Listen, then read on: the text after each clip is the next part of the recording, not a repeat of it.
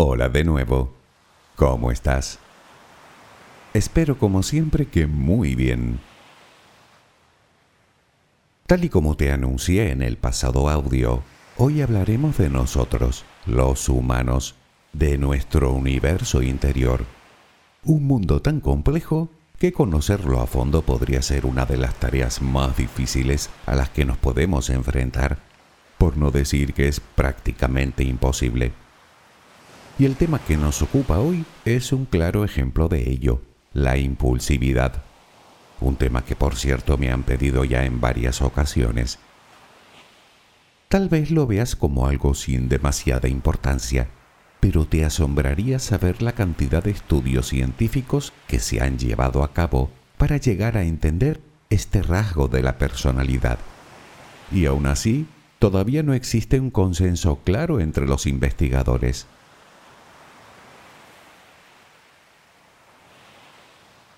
Todos somos o hemos sido impulsivos en algún momento de nuestra vida, independientemente de nuestra edad, de nuestro sexo o de nuestra cultura. Existen personas especialmente impulsivas, a las que solemos calificar de impetuosas o irreflexivas, incluso de alocadas. Y existen personas mucho más racionales o sensatas, por así decirlo. Podemos ser impulsivos para muchas cosas, o solo para una en concreto. Lo que sí parece claro es que nuestra tendencia a hacerlo más o menos depende de un buen montón de factores, tanto genéticos como socioambientales. Puede ser fruto de la educación recibida o del consumo de ciertas sustancias, aunque en este sentido hay que decir que también se da el caso al revés, es decir, que las personas impulsivas suelen tender a contraer adicciones. En sí misma la impulsividad no se considera una enfermedad, pero podría ser un claro síntoma de varios tipos de trastornos.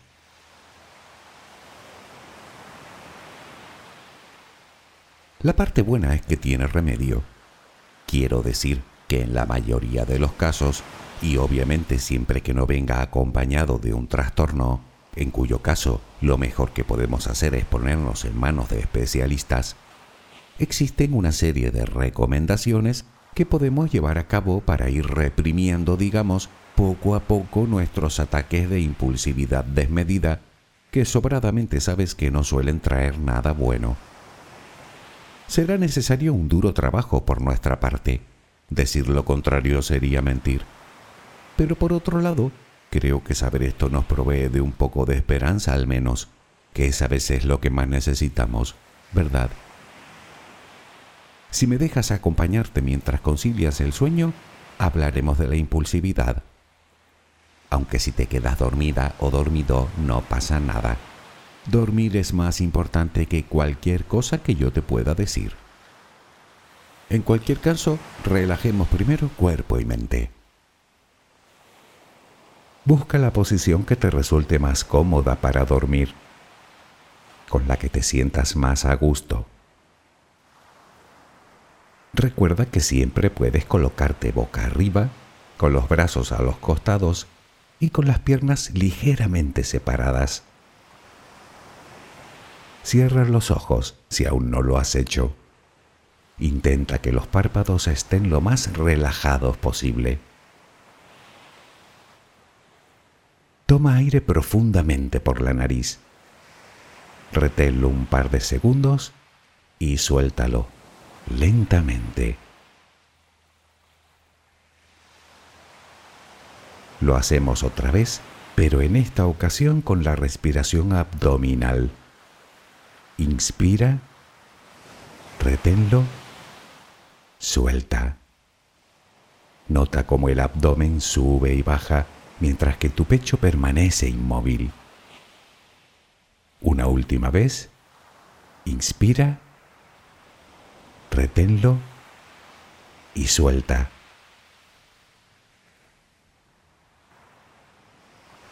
Ahora intenta visualizar el aire que inhalas como si fuera luz.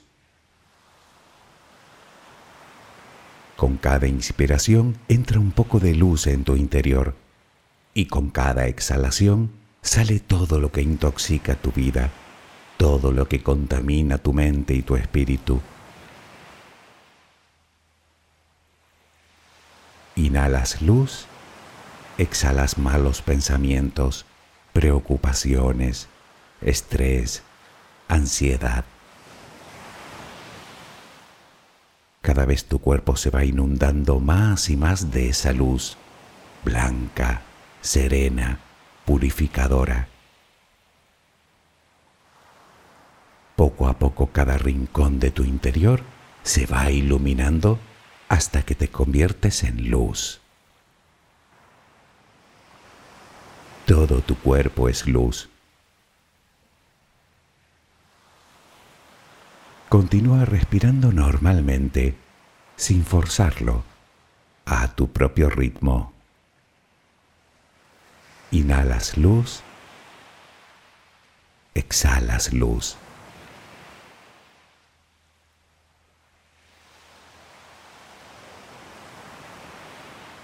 Ahora comenzaremos a relajar todo nuestro cuerpo.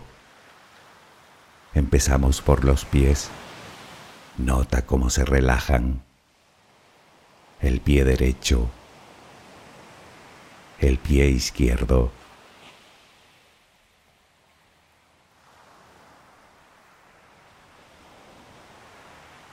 Centra tu atención ahora en las piernas. Siente su peso tobillos, pantorrillas, muslos. Nota cómo se relajan. Pierna derecha, pierna izquierda. Ambas quedan completamente relajadas.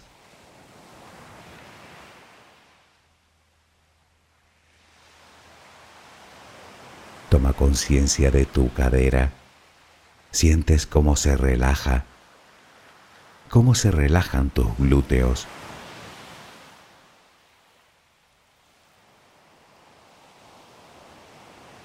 Piensa ahora en tu abdomen que sigue balanceándose con cada respiración. Nota cómo se relaja también.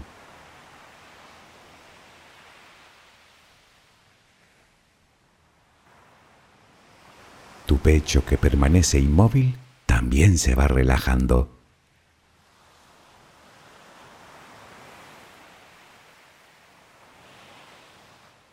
Siente ahora tu espalda. Sientes que cada vez pesa más y más.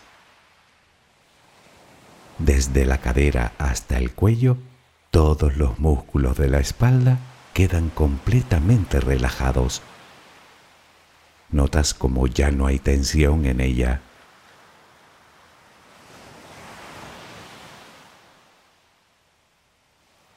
Notas los hombros que lentamente se van relajando también. Nota cómo caen.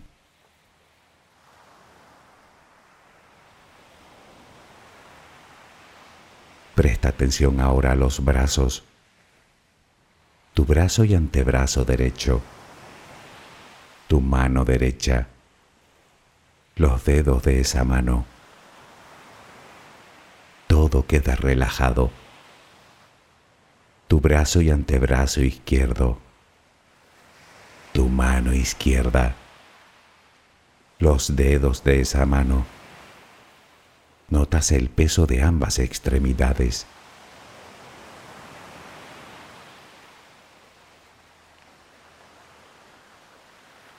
Dirigimos ahora nuestra atención al cuello. Visualízalo. Notas cómo los músculos se van relajando también.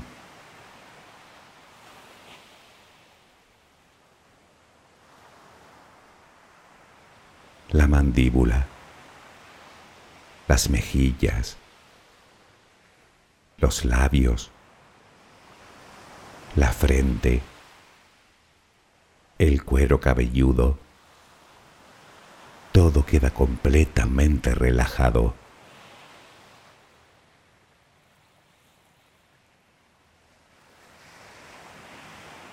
Sigue respirando, lenta y serenamente. Con cada respiración sientes como tu cuerpo se va relajando más y más.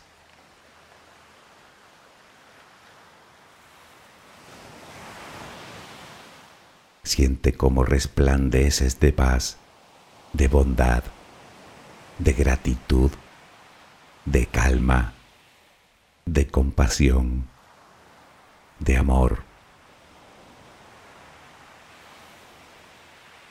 Continúa respirando suavemente. Recuerda que ahora eres luz. Solo respira tranquilamente.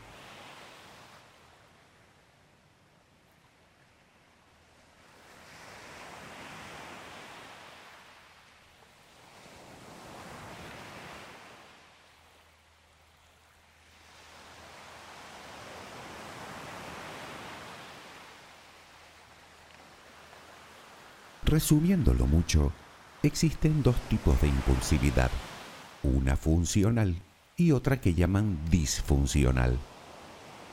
La primera se presenta como una condición aislada, es decir, que aparece muy de vez en cuando.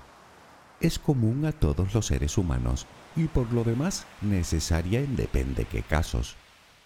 Nos referimos al impulso promovido por la motivación o por el desbloqueo ante el miedo muchas veces necesario para poner en marcha nuestros proyectos o cualquier iniciativa. Y aun tratándose de un impulso, siempre hay detrás un pequeño periodo de reflexión, aunque sea muy corto, en el que valoramos las posibles repercusiones que pueda acarrear nuestra decisión.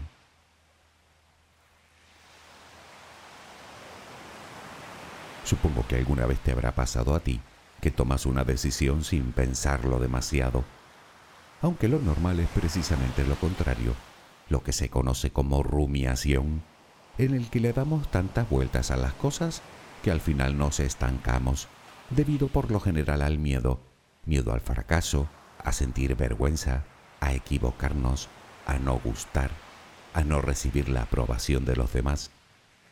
Pero ¿significa esto que la impulsividad es buena? No, significa que en el equilibrio está la virtud.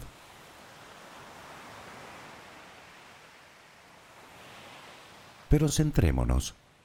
Digamos que hasta aquí sería completamente normal.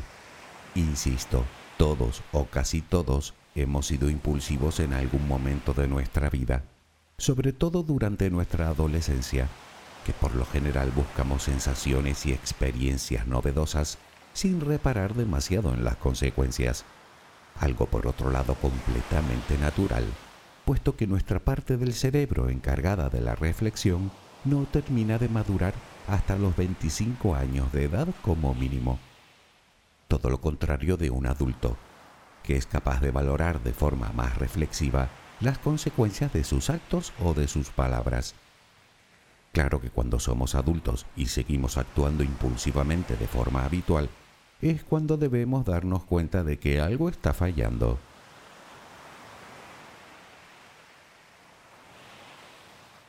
De ahí el segundo tipo de impulsividad, el llamado disfuncional. En estos casos hablamos de una verdadera y constante incapacidad para el autocontrol, lo que a su vez puede suponer un verdadero problema tanto para quien lo padece como para su entorno. Se da cuando tomamos decisiones de forma rápida e irreflexiva, máxime cuando la situación requiere precisamente de lo contrario lo cual, dependiendo del resultado de nuestros actos, suele conducir a la aparición de culpabilidad, remordimientos, frustración, irritabilidad, pérdida de autoestima o incluso la pérdida de la confianza de nuestro entorno o el menoscabo de nuestra imagen de cara al exterior.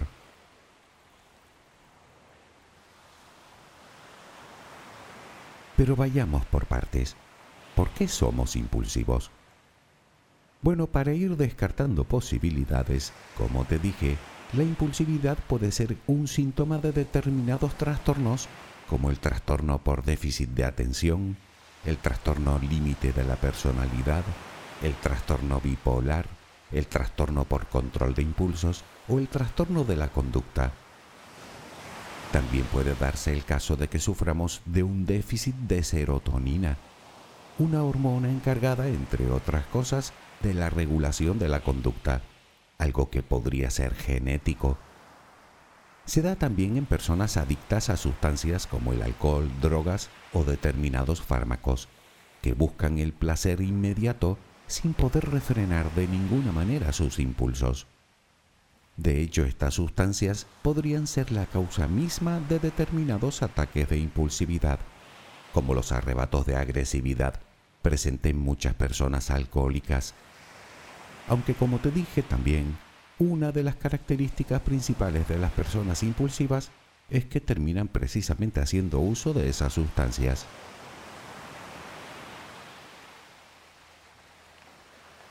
Naturalmente, otro de los motivos por los que podemos ser impulsivos puede hallarse en la educación recibida. Muchas personas aprendieron desde niños a tenerlo todo de forma inmediata, de tal manera que se convirtieron en intolerantes a la frustración, por lo que la ira que les produce no obtener lo que quieren exactamente cuando lo quieren, les lleva a actuar impulsivamente aunque también parece que este rasgo aparece en personas que fueron objetos de algún tipo de abuso físico, sexual, psicológico o de constantes amenazas, o cuando en su entorno de crianza primaba la desorganización. En todos estos casos, los sujetos aprendieron de algún modo a actuar de forma impulsiva como método de afrontamiento ante la frustración. Aparte de todo esto, también hay que entender que las situaciones de estrés, cuando son continuadas, también pueden llevarnos a actuar impulsivamente, puesto que nos desgastan y nos hacen perder la paciencia con mucha facilidad.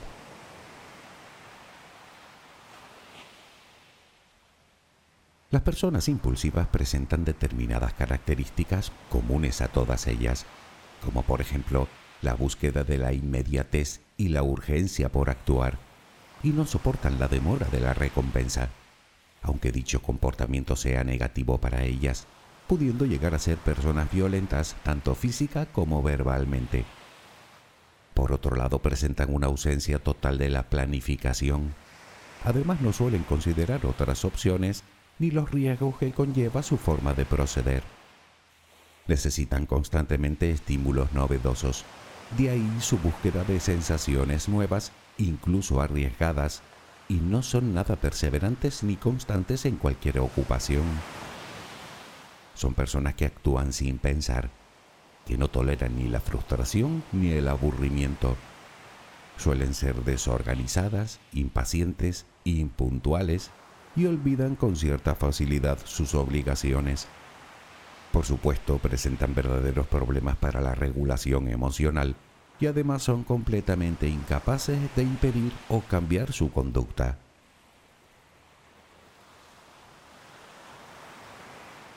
Como te dije al principio, estas disrupciones, por así decirlo, en el comportamiento pueden establecerse en todos los aspectos de la vida de quien lo padece o puede focalizarse en una sola cosa.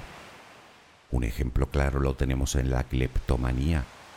Ya sabes, el impulso incontrolable de robar por el puro placer de hacerlo. Aunque existen muchos más, la adicción a Internet, las compras compulsivas, el deseo sexual compulsivo, la piromanía o los llamados trastornos explosivos intermitentes, caracterizado por estallidos de agresividad desproporcionada y sin previo aviso.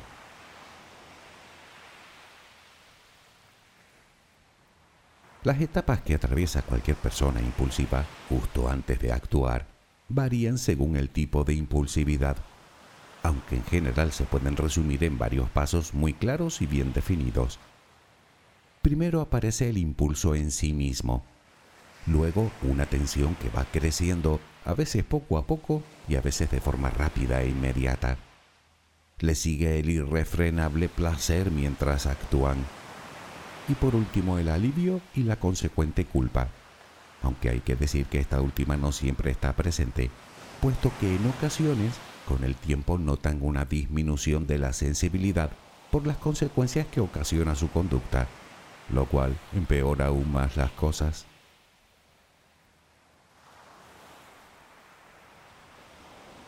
Como ves, la impulsividad es bastante más compleja de lo que llegamos a imaginar. Obviamente, si tienes un problema de impulsividad causada por algún trastorno, No hay nada que yo pueda hacer o decirte para aliviar ese problema. Lo único que te puedo sugerir es que pidas ayuda, que como te digo siempre, los terapeutas están ahí para eso y además saben perfectamente lo que deben hacer.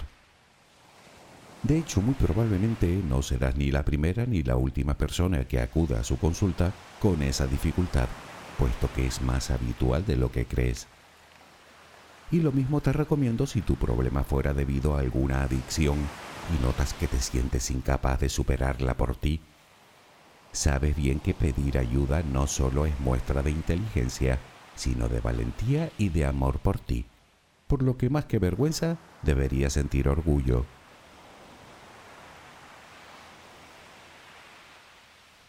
Claro que también puede ser por motivos puramente conductuales, en cuyo caso sí que existen diversas recomendaciones que te dan los especialistas para que poco a poco puedas ir saliendo del problema.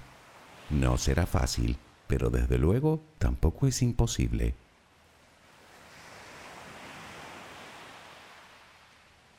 Para empezar, como punto de partida, comienza aceptando que eres una persona impulsiva o al menos más de lo que deberías, y que esa actitud rara vez trae cosas buenas ni para ti ni para tu entorno. A continuación intenta identificar lo que realmente sientes y lo que te lleva a actuar así. Puede ser frustración, ira, ansiedad, rabia. Y de la misma manera que aceptas tu comportamiento, acepta también esos sentimientos negativos porque son parte de ti piensa que en sí mismo no son malos, puesto que cumplen una función adaptativa en el ser humano como mecanismo de defensa en la mayoría de los casos, y prueba de ello es que todos lo sentimos de vez en cuando. En realidad lo malo es la forma en la que respondemos ante ellos, la forma en la que los afrontamos.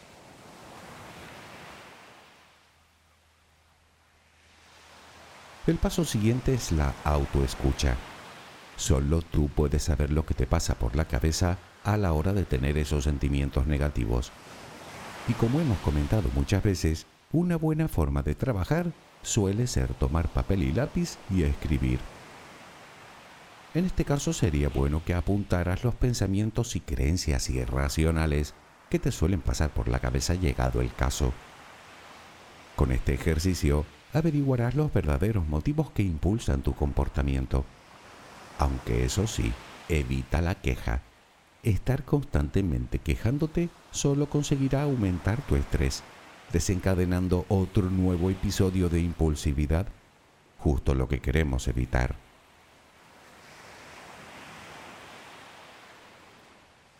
Por otro lado, también puedes hacer una lista, así en frío, de las consecuencias positivas, si las hubiere, y de las consecuencias negativas que tiene tu comportamiento y ya de paso puedes apuntar distintas alternativas a la hora de afrontar una misma situación.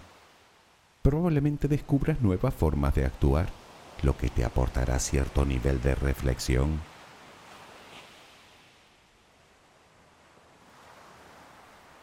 Otra cosa que debemos aprender es a detectar el momento en el que estamos a punto de actuar impulsivamente, ese punto de no retorno a partir del cual todo se desbarata.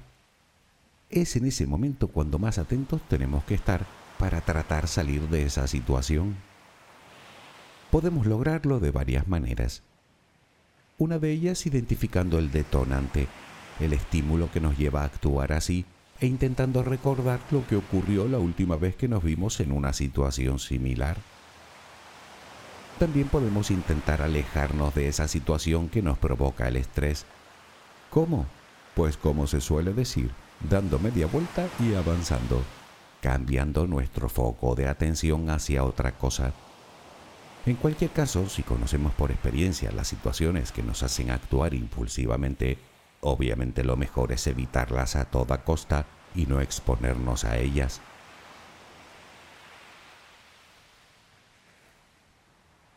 Claro que no siempre es posible distanciarnos del conflicto. En ese caso podemos utilizar el mismo recurso que utilizamos para los ataques de ira, contar hasta 10, es decir, detenernos unos segundos antes de actuar. Se trata de cambiar las tornas y ser nosotros los que tomemos las riendas de nuestras acciones y no dejar que sea la situación la que nos domine. O dicho con otras palabras, tomar el control. Dado que una acción impulsiva es una acción automática sin meditación previa, sería bueno también aprender a pensar las cosas antes de hacerlas. Intentar reflexionar para anticipar las consecuencias de nuestra conducta y no repetir situaciones que sabemos que no nos convienen en absoluto.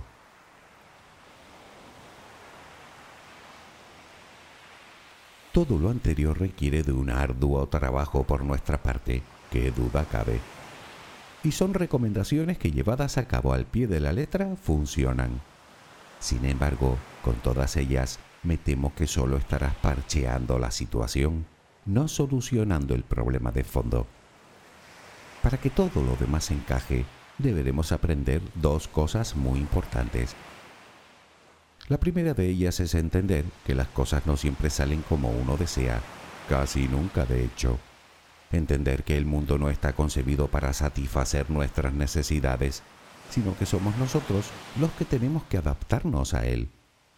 Lo digo porque es la única forma en la que podremos vencer de una vez por todas nuestra intolerancia a la frustración, aceptando que las cosas son como son y no como nos gustaría que fueran.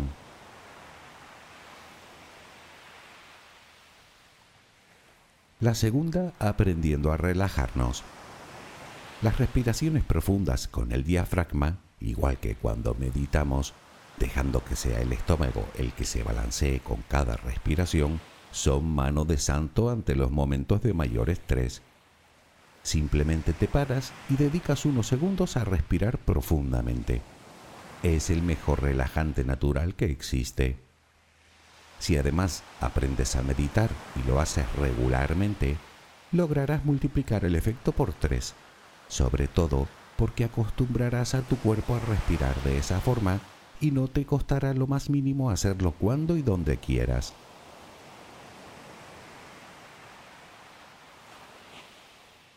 No creas que no sé lo frustrante que resulta a veces tener esa sensación de no controlar absolutamente nada en esta vida de sentir que somos como hojas que se mecen al capricho del viento. Pero en realidad no es así, al menos del todo. Cierto es que no podemos controlar nada, ni el futuro, ni el pasado, ni lo que hagan, digan o piensen los demás, ni cómo se van a desarrollar los acontecimientos. Pero sí que podemos controlarnos a nosotros, y eso, aunque no lo parezca, tiene muchísimas ventajas. Primero, nos evitamos sufrimiento innecesario. Segundo, nos aumenta la autoestima. Tercero, nos ayuda a tomar mejores decisiones. Y cuarto, viviremos con algo más de calma y serenidad.